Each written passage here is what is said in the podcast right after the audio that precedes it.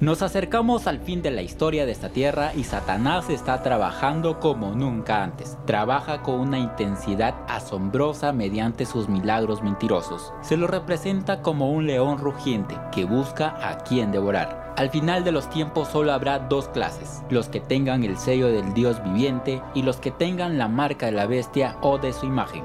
¿Cómo seremos sellados? Acompáñame en estos 5 minutos y entérate cómo estar preparado para los eventos de los últimos días.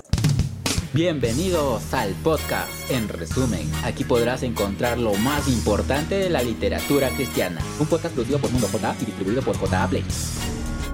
Antes de que los juicios de Dios caigan finalmente sobre la tierra, habrá entre el pueblo del Señor un avivamiento que no se ha visto nunca desde los tiempos apostólicos. El enemigo de las almas desea impedir esta obra antes de que llegue el tiempo para que se produzca tal movimiento. Tratará de evitarlo introduciendo una falsa imitación. Existirá una mezcla de lo verdadero con lo falso, muy apropiada para extraviar a uno. No obstante, a la luz de la palabra de Dios, no es difícil determinar la naturaleza de estos movimientos. Satanás convertirá la música en una trampa debido a la forma como es dirigida. Habrá vocerío acompañado de tambores, música y danza, con lo cual resulta un carnaval. Pero la obra de Dios se ha caracterizado siempre por la serenidad y la dignidad. Satanás vendrá haciéndose pasar por Jesucristo, haciendo grandiosos milagros, y los hombres se postrarán y lo adorarán como a Jesucristo. Se nos ordenará adorar a ese ser a quien el mundo glorifica como a Cristo. ¿Qué haremos? Sabemos que cuando Cristo haga su aparición será con poder y gran gloria, acompañado por diez mil veces, diez mil veces ángeles y millares y millares, y cuando venga conoceremos su voz. En la iglesia ocurrirán divisiones. Se formarán dos grupos. El trigo y la cizaña crecerán juntos hasta el momento de la cosecha. Habrá un zarandeo. A su tiempo la paja debe ser separada del trigo. Debido a la iniquidad que abunda, el amor de muchos se ha enfriado. Jesús viene pronto y en cada iglesia debe haber un proceso de purificación y de zarandeo, porque entre nosotros hay hombres impíos que no aman la verdad ni honran a Dios. Si Satanás ve que Jesús está bendiciendo a su pueblo y preparándolo para que discierna sus engaños, trabajará con su poder maestro para introducir fanatismo por un lado y el frío formalismo por el otro, al fin de asegurarse una cosecha de almas. El Señor nos mira con ternura, su corazón misericordioso se conmueve, su mano todavía se extiende para salvar, mientras la puerta se cierra para aquellos que no quisieron entrar.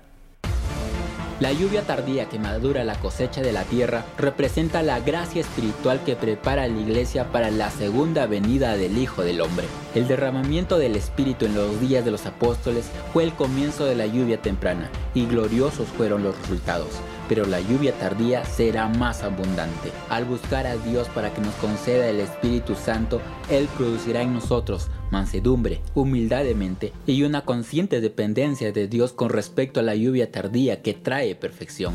Podemos haber recibido cierta medida del Espíritu de Dios, pero mediante la oración y la fe debemos tratar de obtener una porción más abundante debiéramos orar tan fervientemente por el descenso del Espíritu Santo como los discípulos oraron en el día del Pentecostés. Si ellos lo necesitaban en aquel entonces, nosotros lo necesitamos más hoy en día.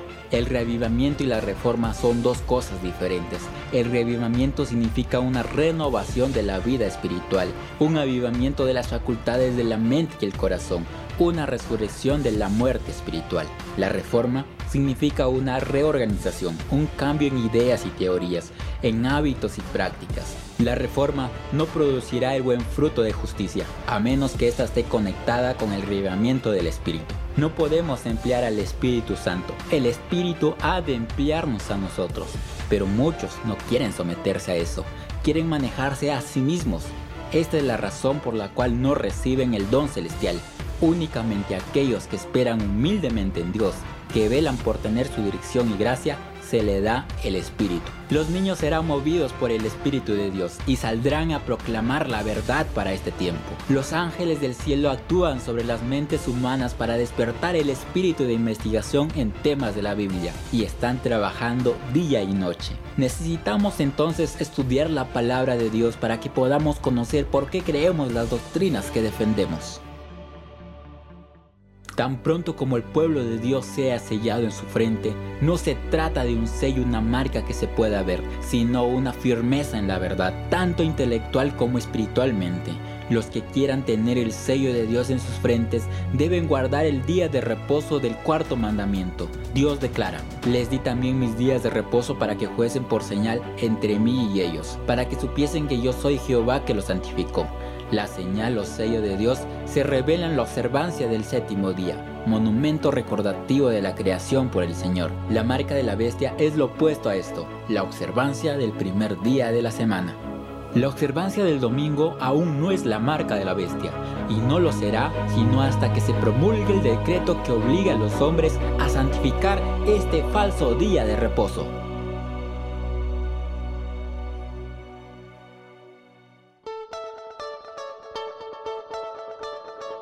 Gracias por acompañarme en el resumen del libro Evento de los Últimos Días, parte 3. Ahora te motivo a leer el libro y encontrar más enseñanzas para nuestros días. Es momento de estudiar tu Biblia y estar en constante oración. No te olvides de compartir este podcast con tus amigos y seguirme en Instagram como MundoJA. Ahí podrás encontrar más contenido para tu crecimiento espiritual. Un agradecimiento a Dani Chilón por compartir este podcast en Facebook y a Ederson Ducos por el asesoramiento en edición de audio. Juntos somos más fuertes. Nos escuchamos. Hasta la próxima.